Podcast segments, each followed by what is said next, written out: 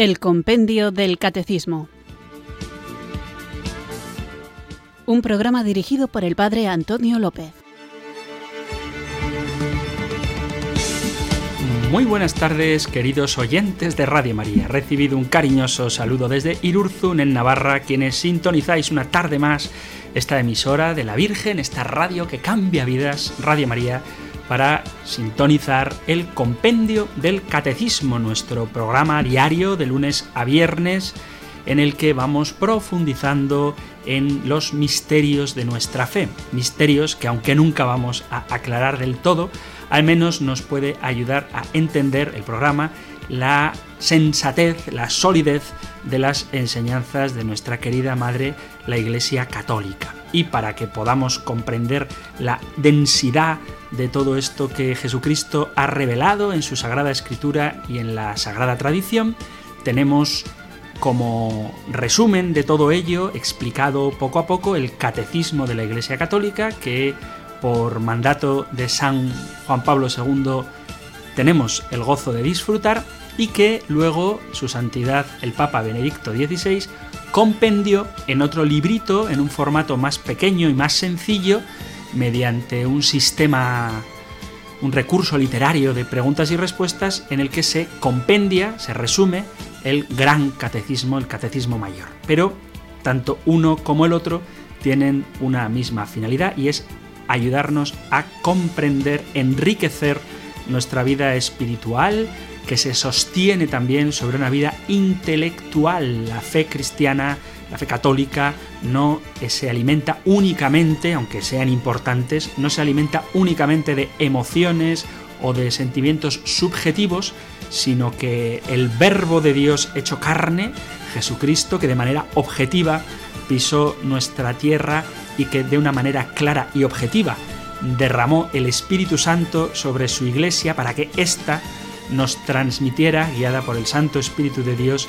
la verdad que nos salva. Así que para conocer esta verdad que nos salva, para ser capaces de vivir con intensidad la vida cristiana, para ser capaces también de dar respuesta y razón de nuestra fe a todo aquel que nos pida una razón de nuestra esperanza, para todo eso tenemos este espacio de el compendio del catecismo. Así que, queridos amigos, vamos a ponernos en actitud de oración, una oración que implica a toda la persona, que nuestro corazón se deje empapar por el Espíritu de Dios, que nuestra mente se deje impregnar de esa sabiduría, de esa inteligencia, de ese conocimiento, de esos dones del Espíritu Santo, y que conociendo todo esto lo hagamos vida y podamos ser en medio de un mundo al que somos enviados como ovejas en medio de lobos, nos convirtamos en alimento también para esos lobos y se conviertan ellos también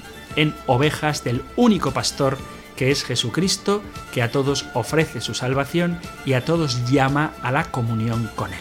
Así que, para ser instrumentos dóciles de este plan salvífico de Dios, para que seamos manejados fácilmente por el Espíritu Santo, invoquémoslo y pidamos que sea Él quien se apropie de nuestras vidas. Y para ponérselo fácil, alimentemos nuestra vida cristiana con el conocimiento de la sana doctrina, que eso es el compendio del catecismo. Así que en actitud de oración, llenos de alegría y humildad, pongámonos en presencia del Señor y pidamos que nos dé su Espíritu Divino. Ven Espíritu, ven Espíritu,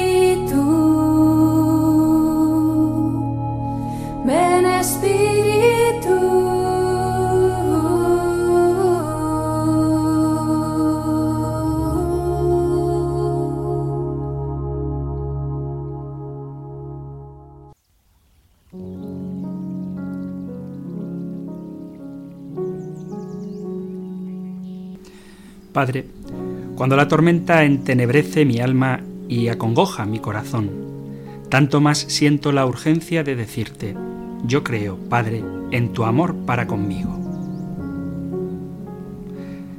Creo que de noche y de día velas por mí y que ni siquiera un cabello de mi cabeza se perderá si tú no lo permites.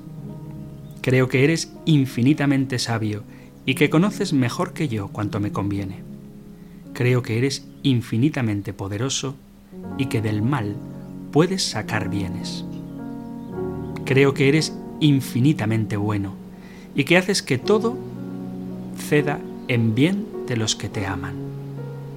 Yo creo, Padre, pero aumenta mi fe, mi esperanza y mi amor.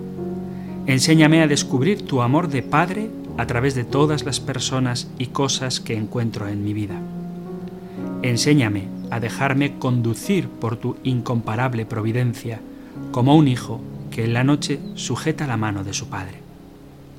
Creo, Padre, pero aumenta mi fe, mi esperanza y mi amor. Amén.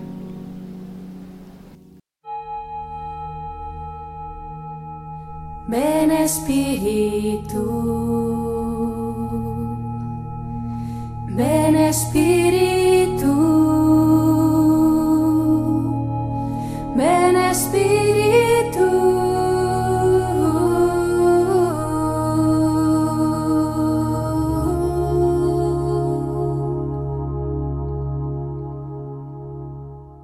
Invocado el Espíritu Santo, vamos allá con la apasionante tarea de seguir buceando en el compendio del catecismo.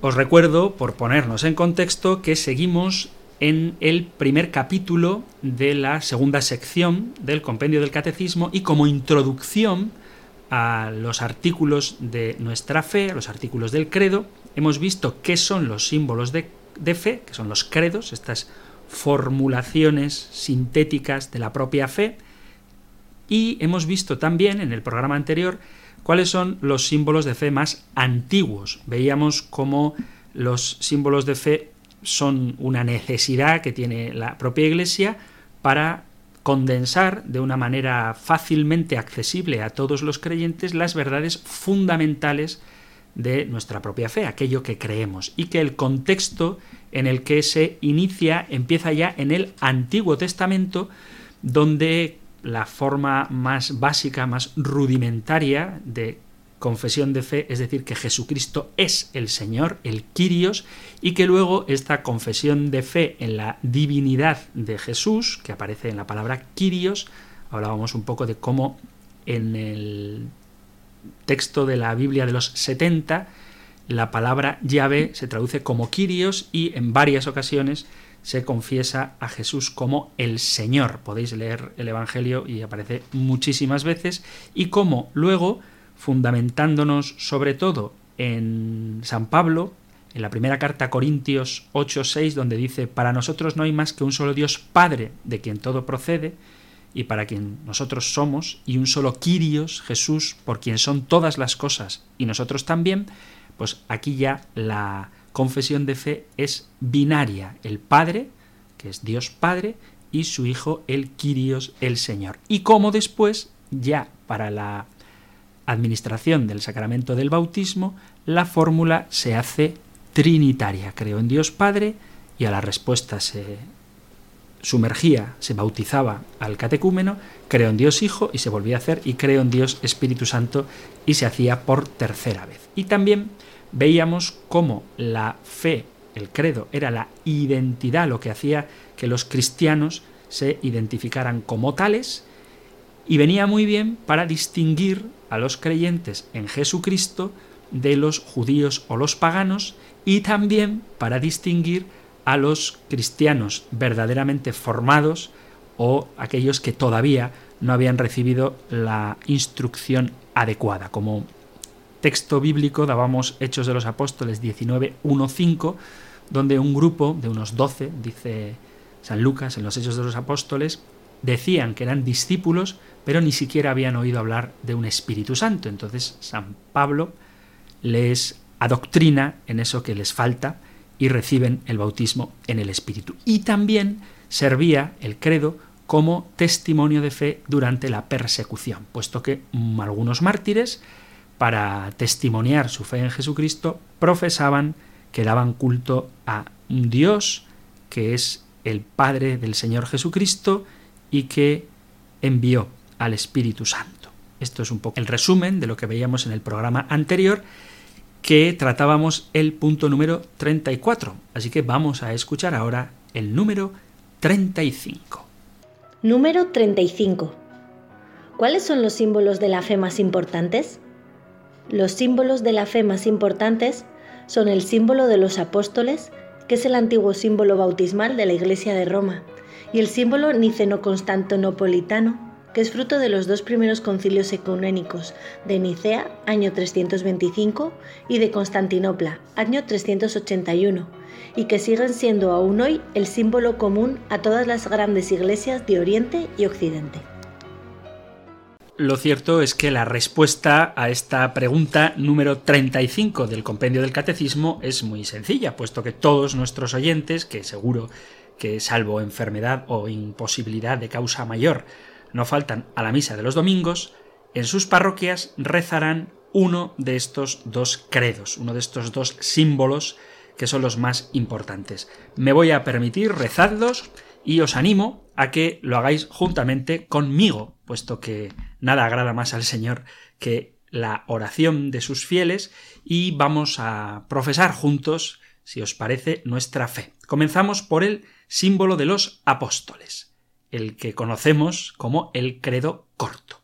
Creo en Dios, Padre Todopoderoso, Creador del cielo y de la tierra.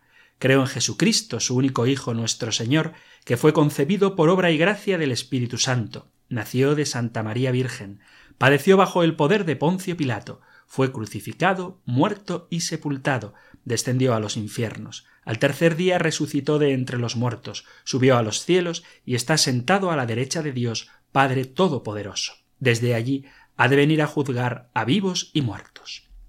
Creo en el Espíritu Santo, la Santa Iglesia Católica, la comunión de los santos, el perdón de los pecados, la resurrección de la carne y la vida eterna. Amén. Y ahora, también juntos, aunque confieso que esta vez lo voy a leer, vamos a rezar el credo niceno-constantinopolitano, el llamado popularmente el credo largo. Creo en un solo Dios, Padre Todopoderoso, Creador del cielo y de la tierra, de todo lo visible y lo invisible, Creo en un solo Señor Jesucristo, Hijo único de Dios, nacido del Padre antes de todos los siglos. Dios de Dios, luz de luz, Dios verdadero de Dios verdadero, engendrado, no creado, de la misma naturaleza del Padre, por quien todo fue hecho, que por nosotros los hombres y por nuestra salvación bajó del cielo, y por obra del Espíritu Santo se encarnó de María la Virgen y se hizo hombre, y por nuestra causa fue crucificado en tiempos de Poncio Pilato padeció y fue sepultado, y resucitó al tercer día según las Escrituras. Subió a los cielos y está sentado a la derecha del Padre, y de nuevo vendrá con gloria para juzgar a vivos y muertos, y su reino no tendrá fin.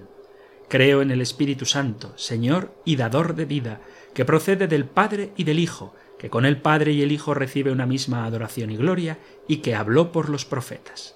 Creo en la Iglesia, que es una, santa, católica y apostólica. Confieso que hay un solo bautismo para el perdón de los pecados. Espero la resurrección de los muertos y la vida del mundo futuro. Amén. Después de haber rezado juntos el credo, vamos a hacer ahora otra relectura del mismo, porque aunque sabemos que el origen del credo, como hemos visto en el programa anterior, tiene su raíz en la liturgia bautismal, en realidad, ¿de dónde vienen las afirmaciones que hacemos en el credo? ¿De dónde salen? Pues obviamente las afirmaciones que hacemos en el credo salen de la Sagrada Escritura. Así que vamos ahora, con vuestro permiso, seguro que os gusta esta idea, a rezar el credo, pero viendo algunos pasajes bíblicos sobre los que se sostienen las afirmaciones de nuestra fe. Ojo que ahora no vamos a explicarlas, no voy a explicar cada uno de los contenidos de los artículos del credo porque de eso se ocuparán los próximos programas, pero sí a ver cómo cada una de las afirmaciones está profundamente enraizada, como no puede ser de otra manera, en la Sagrada Escritura. Así que comenzamos nuestra oración diciendo en el credo apostólico creo en Dios, en el credo de Nicea Constantinopla, creo en un solo Dios. Y es que este artículo de nuestra fe se fundamenta en un texto importantísimo que está en el capítulo sexto del Deuteronomio. Leo desde el versículo 1, aunque el que nos interesa es el versículo 4, pero por coger contexto leo todo.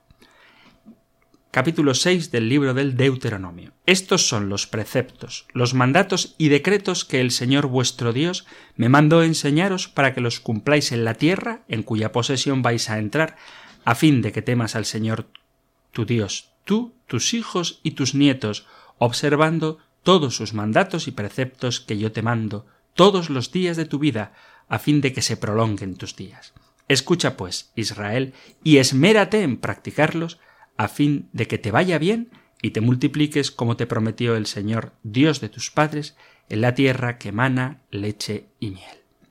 Escucha, Israel, el Señor es nuestro Dios, el Señor es uno solo. Y luego dice esto tan bonito, amarás pues al Señor tu Dios con todo tu corazón, con toda tu alma, con todas tus fuerzas. Y esto mismo lo recuerda el propio Señor Jesús cuando en el Evangelio de San Marcos, en el capítulo 12, un escriba, capítulo 12, versículo 28, un escriba que oyó la discusión la discusión que estaba teniendo Jesús con los saduceos que niegan que hay resurrección, pero bueno, un escriba que oyó la discusión, viendo lo acertado de la respuesta, se acercó y le preguntó ¿Qué mandamiento es el primero de todos?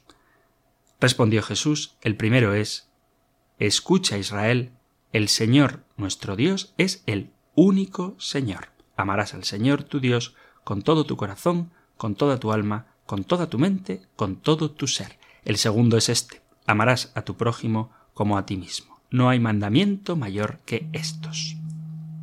Y por dar otra cita en la que se subraya la importancia evidente, por otro lado, de creer en Dios, en la carta a los Hebreos, en el capítulo 11, en el versículo 6, dice así, leo desde el 5, por la fe fue arrebatado Enoc sin pasar por la muerte. No lo encontraron porque Dios lo había arrebatado. En efecto, antes de ser arrebatado, se le acreditó que había complacido a Dios. Y ahora versículo 6, y sin fe es imposible complacerlo, pues el que se acerca a Dios debe creer que existe y que recompensará a quienes lo buscan. Así que es preciso creer en Dios para complacerle y Él recompensa a quienes lo buscamos. Luego decimos creo en un solo Dios o creo en Dios Padre. Y esta es una importante palabra con la que se designa el nombre de Dios, del que también pronto hablaremos en nuestro programa, pero ahora simplemente por citar algunos pasajes, en el Salmo 103, en el versículo 13 decimos Tan compasivo es el Señor con los que le temen, como lo es un padre con sus hijos. El Evangelio de Mateo, por ejemplo, en el capítulo 6, versículo sexto, cuando Jesús habla en el Sermón de la Montaña, dice Pero tú, cuando vayas a orar, entra en tu cuarto, cierra la puerta y ora a tu Padre que está en lo secreto. Así tu Padre, que ve en lo secreto, te recompensará. O en ese mismo capítulo de San Mateo, fijaos en las aves del cielo, no siembran, ni cosechan, ni almacenan en graneros. Sin embargo, el Padre Celestial las alimenta. ¿No valéis vosotros mucho más que ellos? En el Evangelio de Juan podemos leer capítulo 10 versículos del 28 al 30 Yo les doy la vida eterna y nunca perecerán, ni nadie podrá arrebatármelos de la mano. Mi Padre que me las ha dado es más grande que todos, y de la mano del Padre nadie me las puede arrebatar el Padre y yo somos uno solo. En el Evangelio de Juan, otra expresión preciosa, donde Jesús en el capítulo 14, versículo 23 dice, El que me ama obedecerá mi palabra, y mi Padre lo amará, y vendremos a él, y haremos morada en él. El propio Evangelio de Juan nos llama hijos de Dios en su prólogo, diciendo, Pero a cuantos lo recibieron, a los que creen en su nombre, les dio el derecho de ser hijos de Dios. Luego Dios es nuestro Padre. Son muchísimas las ocasiones en las que aparece Dios como Padre, Y por eso nosotros decimos que creemos en un Dios Padre. Jesús nos enseña a orar a Dios llamándole Padre nuestro y en la primera carta a los Corintios, en el capítulo 8, versículo 6, dice así San Pablo, Para nosotros no hay más que un solo Dios, el Padre, del cual proceden todas las cosas y para el cual somos, y un solo Señor, Jesucristo, por quien son todas las cosas y por el cual somos nosotros. Pero insiste, para nosotros no hay más que un solo Dios, el Padre, del cual proceden todas las cosas. Decimos, además, que creemos en un Dios Padre que es todopoderoso.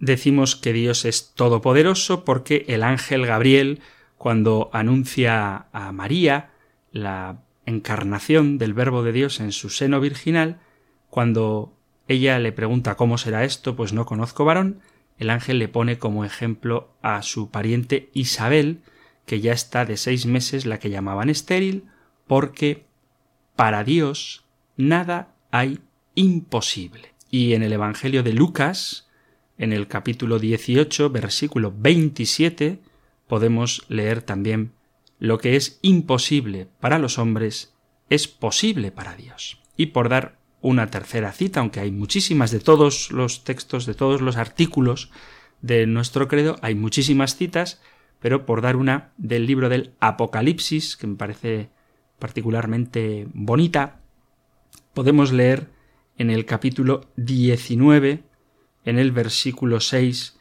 y oí como una voz de turba numerosa y como clamor de muchas aguas y como estruendo de fuertes truenos que decían Aleluya, porque estableció su reinado el Señor, el que es Dios nuestro, el Todopoderoso. En algunas traducciones, aquí andamos otra vez con el tema de las traducciones, en vez de decir el Todopoderoso dice el dueño de todo. Bueno, creo que el sentido se entiende que es exactamente el mismo. Luego profesamos, sigo argumentando que, basados en la Biblia, que creemos en un Dios que es Padre, que es Todopoderoso y que es creador del cielo y de la tierra. Y eso lo descubrimos nada más abrir la Biblia cuando en el primer capítulo del Génesis, en el primer versículo del Génesis, leemos En el principio creó Dios los cielos y la tierra. Y ya que tenemos el libro del Apocalipsis abierto, porque lo acabamos de citar, en el capítulo cuarto se lee, capítulo cuarto del Apocalipsis, versículo once, Eres digno, Señor Dios nuestro, de recibir la gloria, el honor y el poder, porque tú has creado el universo, porque por tu voluntad lo que no existía fue creado. Además, en el credo niceno-constantinopolitano decimos que es creador del cielo y de la tierra y de todo lo visible y lo invisible. Por eso podemos leer en la carta a los colosenses, en el capítulo en el capítulo primero, leo desde el versículo 15, dice, Él, Cristo, es imagen de Dios invisible, primogénito de toda criatura, porque en Él fueron creadas todas las cosas, celestes y terrestres, visibles e invisibles, tronos, dominaciones, principados, potestades, todo fue creado por Él y para Él. Él es anterior a todo y todo se mantiene en él. Así que aquí vemos cómo Dios es creador de todo lo visible y lo invisible, también de las jerarquías angélicas. Hasta aquí los artículos referidos a Dios Padre. Y ahora damos otro saltito para ver qué dice el credo y cómo se sostiene en la Biblia eso que dice el credo de la persona del Hijo, de la segunda persona de la Santísima Trinidad. Nótese que decimos creo en Dios y esa misma palabra, creo, la utilizamos para Jesucristo. Creo en Jesucristo. ¿Por qué podemos creer en Cristo igual que creemos en Dios? Porque, como leemos en la carta a los Hebreos, Él es el esplendor de su gloria, la imagen misma de su ser. En el inicio de la carta a los Hebreos, leo desde el versículo 1, que hay que sabérselo de memoria, como otros tantos pasajes, ojalá que todo, pero no nos da, por eso tenemos el credo. Como no podemos aprendérnoslo todo de memoria, pero el credo sí podemos aprendérnoslo de memoria, por eso es tan importante, porque en él condensamos toda nuestra fe. Pero en este artículo, en esta frase tan cortita, creo en Jesucristo, está condensado el inicio de la carta a los hebreos. En muchas ocasiones y de muchas maneras habló Dios antiguamente a los padres por los profetas.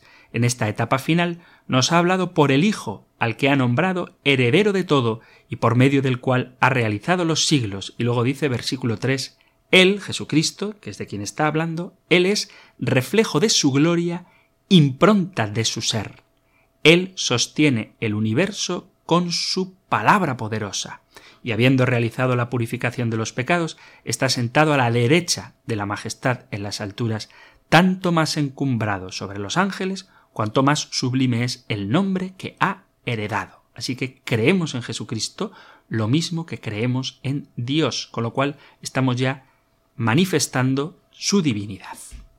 En el capítulo 14 del Evangelio de San Juan podemos leer en el versículo primero a partir del versículo primero, no se turbe vuestro corazón. Creed en Dios y creed también en mí. Así que creemos en Jesucristo lo mismo que creemos en Dios Padre. Luego decimos, creo en Jesucristo, su único Hijo. Y aquí tenemos que especificar, aunque no me voy a entretener en ello, que el Hijo único, el único Hijo de Dios, engendrado, no creado, es Jesucristo. Nosotros somos hijos de Dios en Cristo. ¿Y dónde vemos que Jesús es hijo único de Dios? Pues nos vamos al prólogo de San Juan, al capítulo 1 del Evangelio de San Juan, y quizá el versículo más importante de toda la Sagrada Escritura, versículo 14, y el Verbo se hizo carne y habitó entre nosotros, y hemos contemplado su gloria, gloria como del unigénito, es decir, el Hijo único, como del unigénito del Padre, lleno de gracia y de verdad. Y en el mismo Evangelio de San Juan, en otro preciosísimo texto, que este es muy bonito, capítulo 3, versículo 16, dice así, Porque tanto amó Dios al mundo, que entregó a su unigénito para que todo el que cree en Él no perezca, sino que tenga vida eterna. Dios amó tanto al mundo que entregó a su Hijo único, su unigénito, para que todo el que cree en Él no perezca, sino que tenga vida eterna. A este respecto, y de manera muy breve, porque seguro que tenemos ocasión de hablarlo con más tiempo, Jesús es unigénito, Hijo único o primogénito, bueno, pues la primogenitura no significa necesariamente que haya que tener más hermanos, sino que la primogenitura es una especie de derecho de heredad o de herencia con respecto a las propiedades del Padre. Y en este sentido no hay contradicción entre decir que Jesús es, es el Hijo único, el unigénito, o decir que es el primogénito, el primero entre muchos hermanos. Porque, repito, que la primogenitura es una especie de derecho y en su momento, digo, ya pondremos varios ejemplos bíblicos en los que queda claro qué significa primogénito y cómo no hay contradicción entre ser unigénito y ser primogénito. Pero continuamos con la oración del credo, en la que profesamos que creemos en Jesucristo, su único Hijo, nuestro Señor. También hablamos en su momento, en el programa anterior, de lo que significa la palabra Señor, el Kyrios, y cómo en la traducción griega del hebreo, de la Biblia hebrea, la llamada traducción de los 70, se traduce la palabra Yahvé como Kyrios, y por eso nosotros decimos que es nuestro Señor, porque como veíamos en el libro de los Hechos de los Apóstoles, Dios lo ha hecho Mesías, y Señor y Kyrios, a quien también en los Hechos de los Apóstoles se dice, en capítulo 10, versículo 36, Él ha enviado su palabra a los hijos de Israel, anunciándoles la buena noticia de la paz por medio de Jesucristo, que es el Señor de todos. podemos leer en la segunda carta a los Corintios, en el capítulo cuarto, versículo 5, dice San Pablo, porque no nos predicamos a nosotros mismos, sino a Cristo Jesús como Señor y a nosotros como siervos vuestros por amor de Jesús.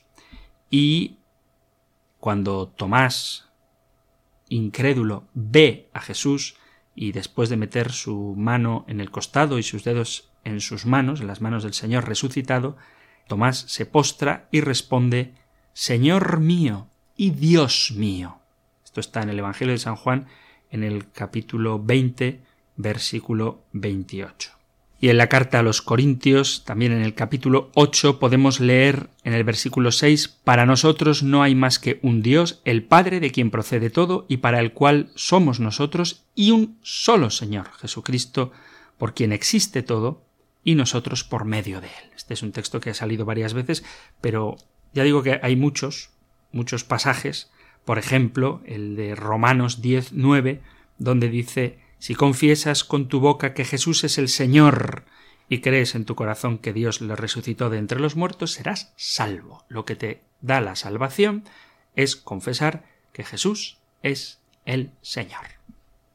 Entre otras cosas. De esto también hablaremos porque a veces se reduce la profesión de fe a, a decir, afirmar Jesús es el Señor. Entonces ya eres salvo, gloria a Dios, amén, aleluya.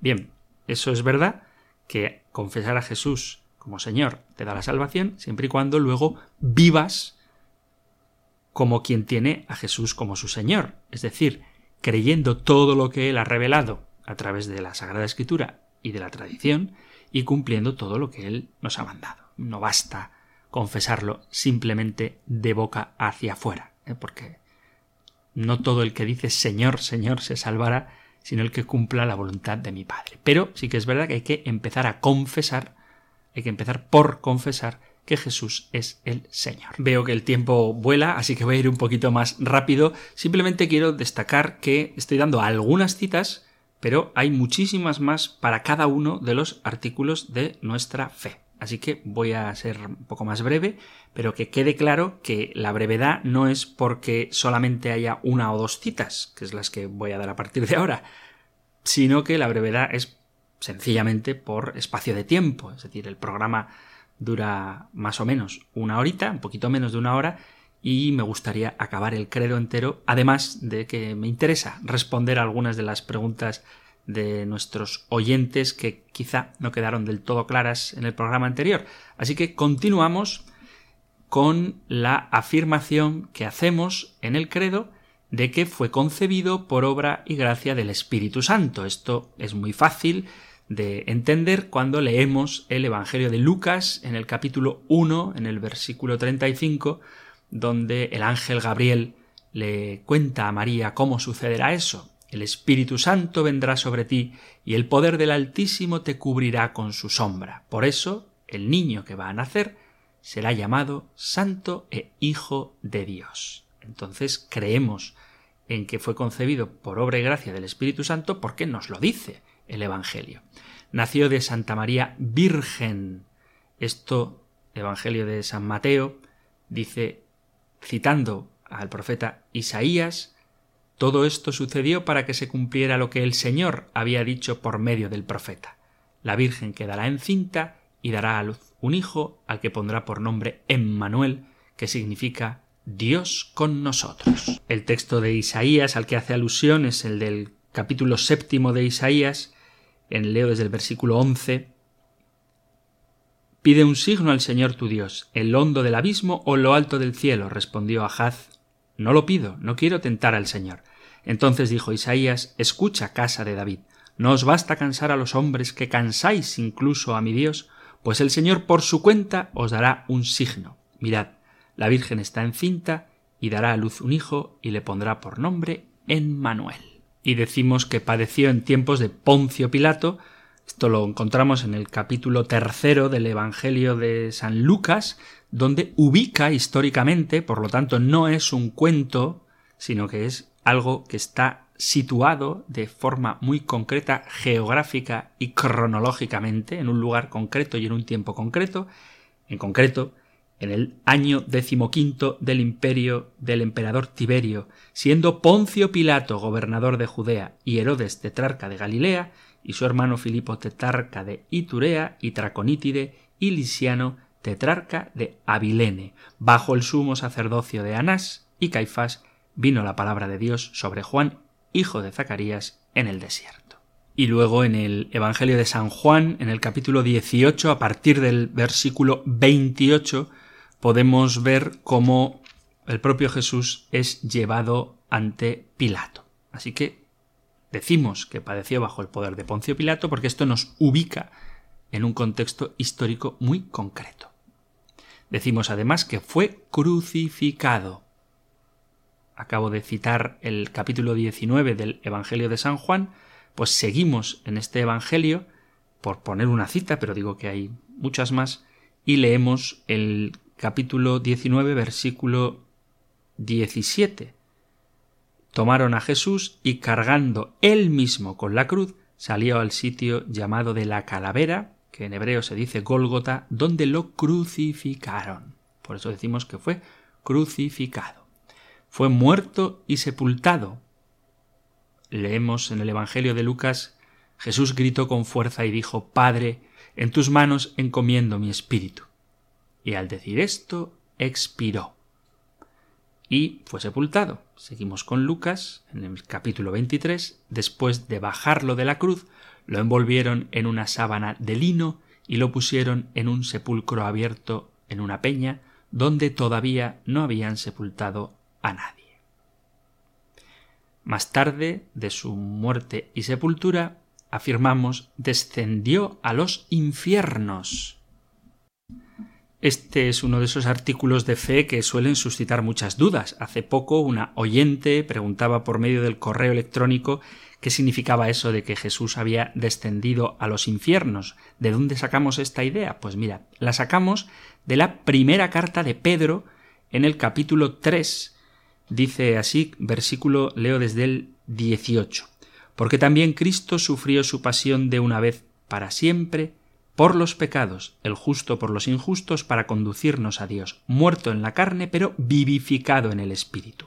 En el Espíritu fue a predicar incluso a los espíritus en prisión, a los desobedientes en otro tiempo, cuando la paciencia de Dios aguardaba en los días de Noé a que se construyera el arca, para que unos pocos, es decir, ocho personas, se salvaran por medio del agua. Pero bueno, a lo que voy es el versículo 19 dice en el Espíritu fue a predicar incluso a los espíritus en prisión. Y en esta frase se funda este artículo de fe del descenso a los infiernos, es decir, al lugar de los muertos, donde lo que afirmamos es que Cristo trae un mensaje de salvación que trasciende el tiempo y el espacio y las coordenadas de la vida y de la muerte. Entonces, ¿a qué bajó Jesús a los infiernos? No al infierno como lugar de condenación, pues bajó, como dice San Pedro, bajó a predicar la salvación incluso a los espíritus en prisión. Y después decimos,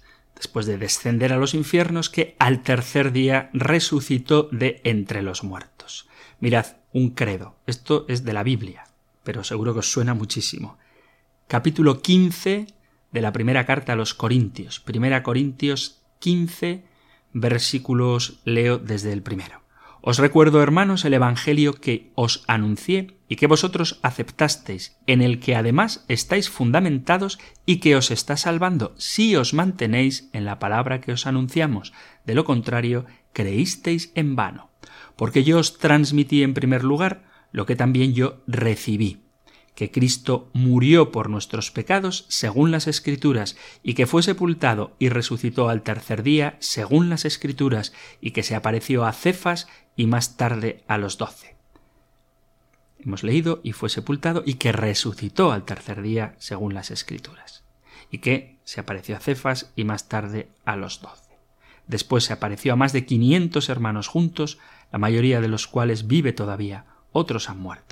Después se apareció a Santiago, más tarde a todos los apóstoles, y por último, como a un aborto, se me apareció también a mí. Pero ya Pablo anuncia que él ha recibido la parádosis de la que hablamos también en su día, la tradición que Jesucristo resucitó al tercer día y que subió a los cielos y está sentado a la derecha de Dios Padre Todopoderoso, lo tenemos al final del Evangelio de San Marcos, capítulo 16, último capítulo de San Marcos, y en el anteúltimo versículo, Marcos 16, 19, dice, Después de hablarles, el Señor Jesús fue llevado al cielo y se sentó a la derecha de Dios.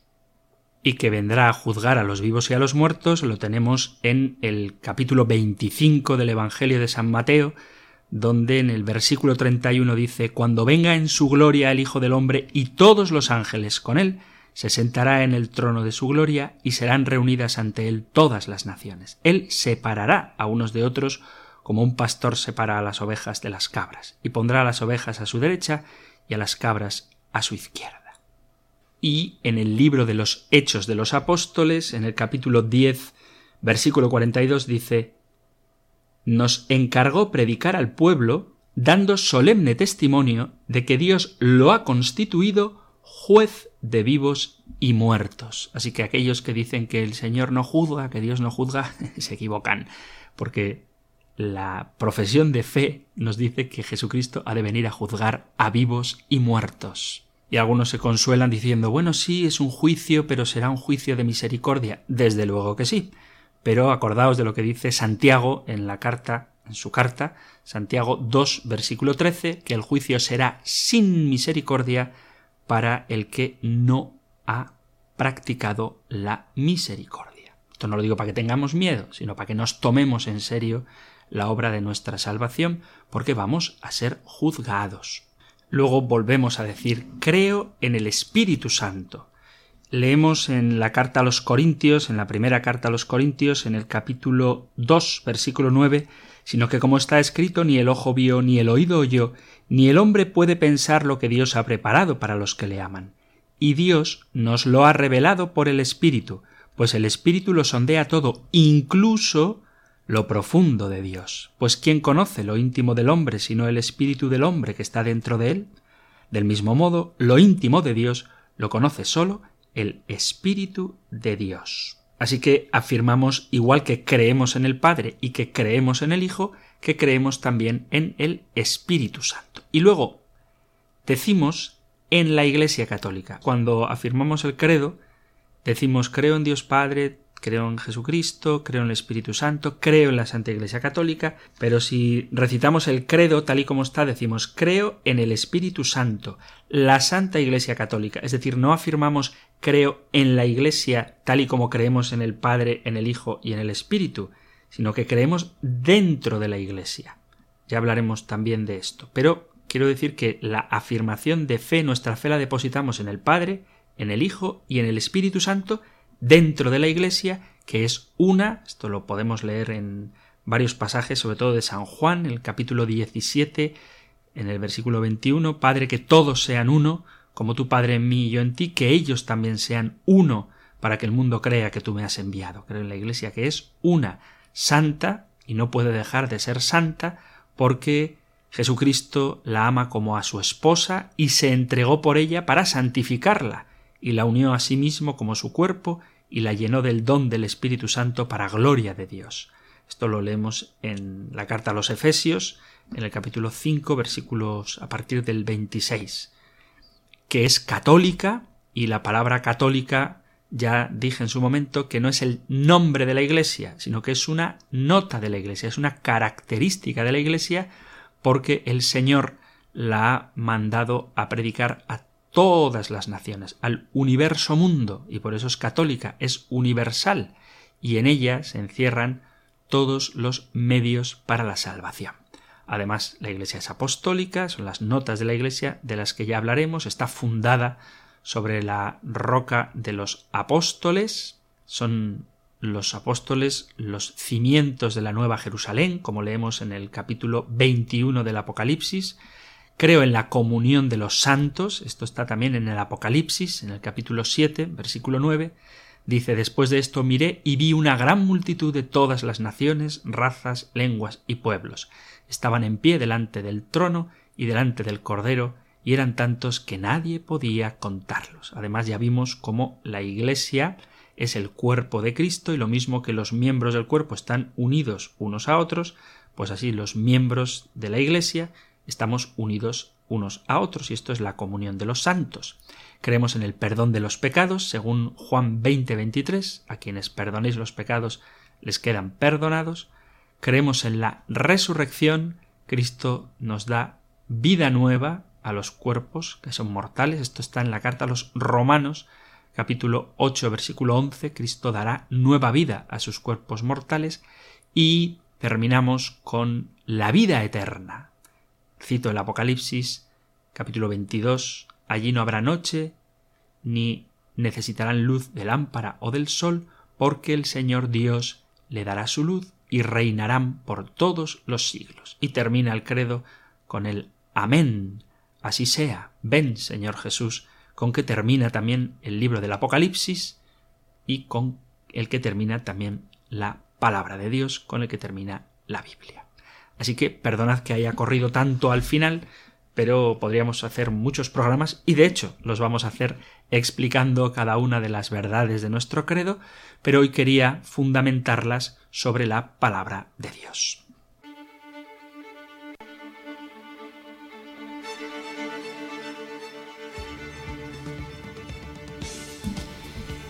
Y mis queridos amigos, os confieso que he terminado un poco rápido, he corrido un poquito al final, porque el programa anterior una oyente hizo una pregunta a propósito de la vacuna, de las vacunas. Ella hablaba en concreto de la vacuna del coronavirus, pero se puede aplicar esto a todas las vacunas. Bien, pues aunque yo debo confesar que no soy ni el más listo ni el mejor preparado, debo confesar también con alegría que sí que tengo muy buenos amigos, muy listos y muy preparados. Así que ante esta pregunta que es importante y a la que di una respuesta así un poco superficial, porque a veces me pillan de sorpresa, no lo tengo todo tan bien preparado como debería, os pido perdón por ello, pues consulté a un buen amigo mío, Frank Well, que es experto en bioética sobre este tema y tuvo la amabilidad de responderme y ahora voy a dejar que sea él y no yo quien os dé una respuesta a propósito de cuál es la posición moral que debemos tomar frente a las vacunas.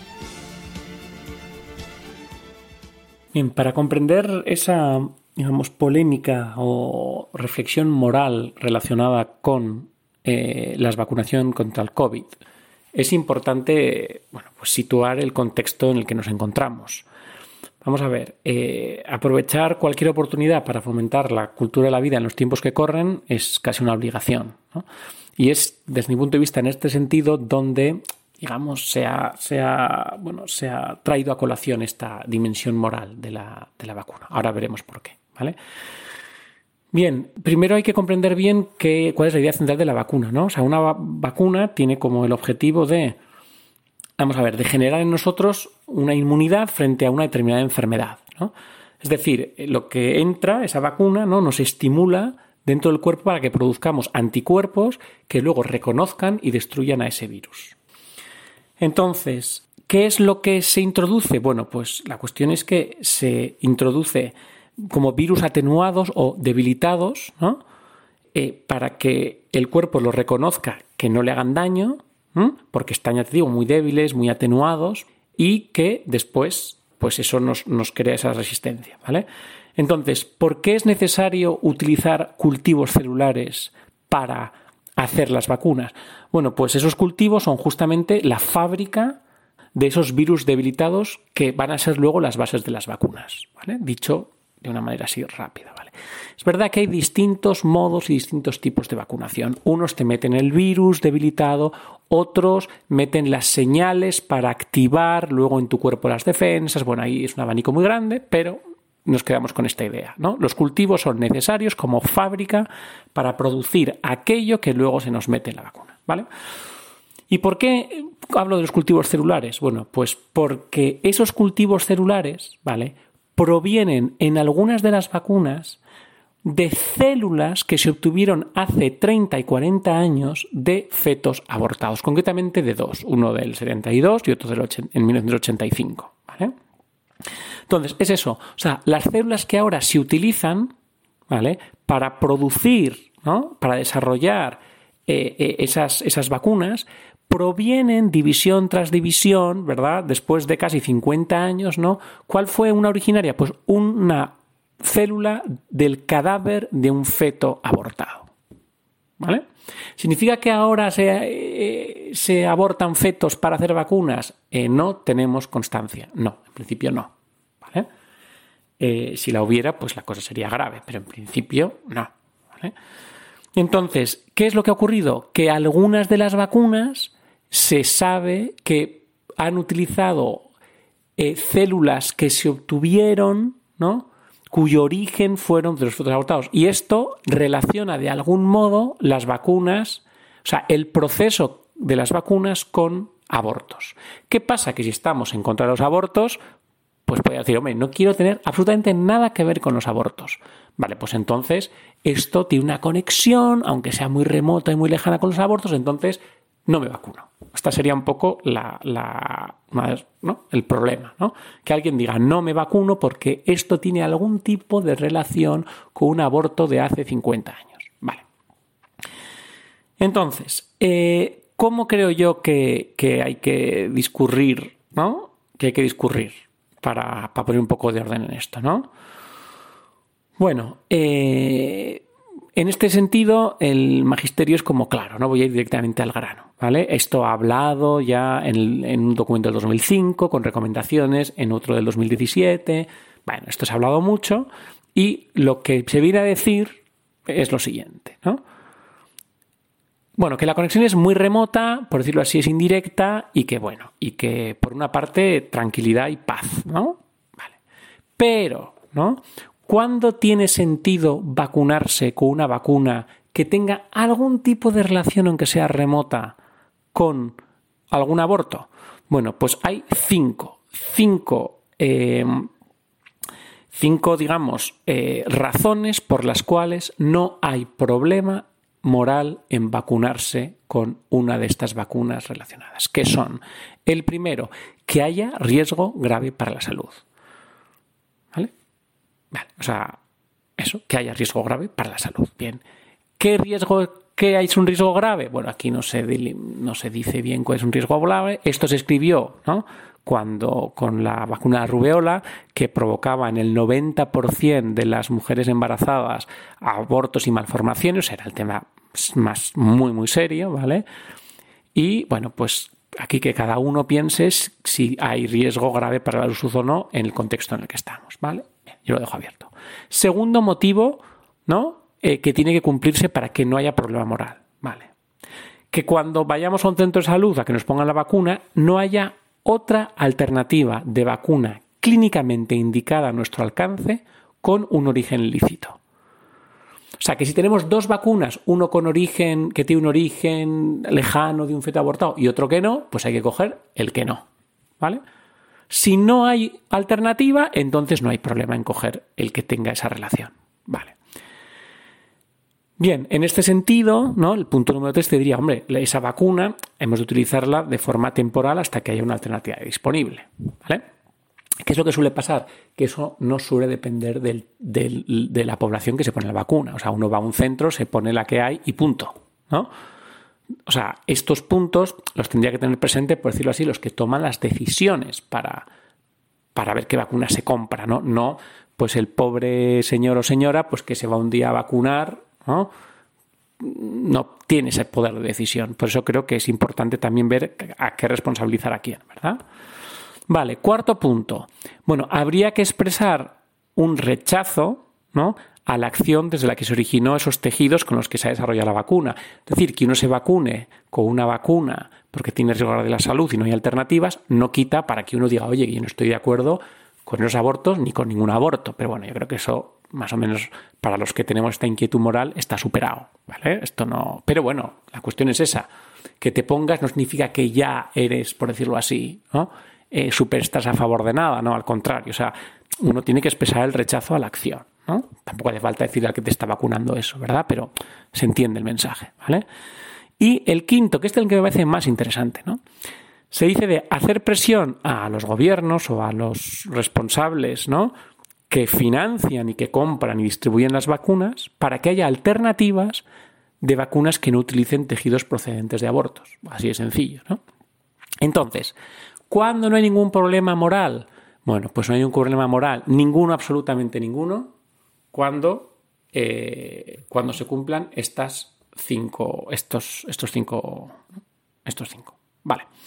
Entonces, por ejemplo, ¿no? De las que hay ahora, pues mm, habría que investigar. Yo esto lo dejo de investigar, pero yo sé que la moderna no supone ningún problema a este respecto. O sea, yo sé que la moderna no está relacionada con, ¿vale? Bien, este es el dato que doy. Pero lo que os digo, si no hay alternativa, como no nos suelen dar alternativa cuando uno va, en principio no hay.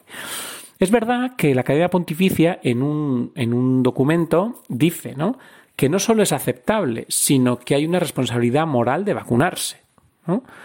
Ahora bien, cuando hay ¿no? riesgo grave para la salud y todo lo que hemos dicho, no hay alternativa, es temporal, y mm, decimos rechazo a, todo tipo de aborto y decimos a los gobiernos, oye, que a mí esto me parece un tema sensible, ¿vale? Bien, eh, bueno, pues esto, esto es todo. Ya digo que desde mi punto de vista eh, es un tema que, bueno, pues que tiene más que ver con que la población hable clara a los gobiernos diciendo, oye, me gustaría si está clínicamente aceptada que me dieras una alternativa que no tuviera absolutamente nada que ver con un aborto. Lo que no quita que cuando uno se vacune con una vacuna que ha tenido que ver en su origen con un aborto de hace 50 años, esté, por decirlo así, fomentando que se hagan abortos o esté, por decirlo así, moralmente siendo cómplice de, nada. ¿Vale? Así es como, como, yo, como yo lo entiendo. Muchísimas gracias a mi queridísimo amigo Frank Well. Espero que su respuesta haya ayudado a solventar las dudas morales que sobre este tema podáis tener, aunque sea de manera rápida. Y os remito a algunos programas de Radio María que son especialistas en temas de bioética, donde se tocan de manera especial estas cuestiones. Tenéis el programa Ciencia y Conciencia y el programa En torno a la vida, que se emiten los miércoles alternativamente cada 15 días a las doce y media o los martes el programa para que tengan vida a las 5 de la tarde. Y luego para temas de ciencia y fe a las 12 de la noche todos los jueves, la noche del jueves al viernes, el programa en Radio María Diálogos con la Ciencia. Así que queridos amigos, seguid escuchando el compendio del catecismo y enriquecer toda esta enseñanza con otros programas de formación buenísimos que os ofrece, que nos ofrece esta radio de la Virgen. Así que rápidamente os recuerdo que tenéis a vuestra disposición siempre el correo electrónico compendio arroba radiomaria.es donde podéis dejar vuestras preguntas, comentarios, sugerencias y todo aquello que queráis. Y además ahora os doy la bendición del libro de los números el Señor te bendiga y te proteja, ilumine su rostro sobre ti y te conceda su favor, el Señor te muestre su rostro y te conceda la paz. Muchísimas gracias por escuchar el compendio del catecismo, gracias por estar ahí y si queréis volvemos a encontrarnos en un próximo programa. Un abrazo.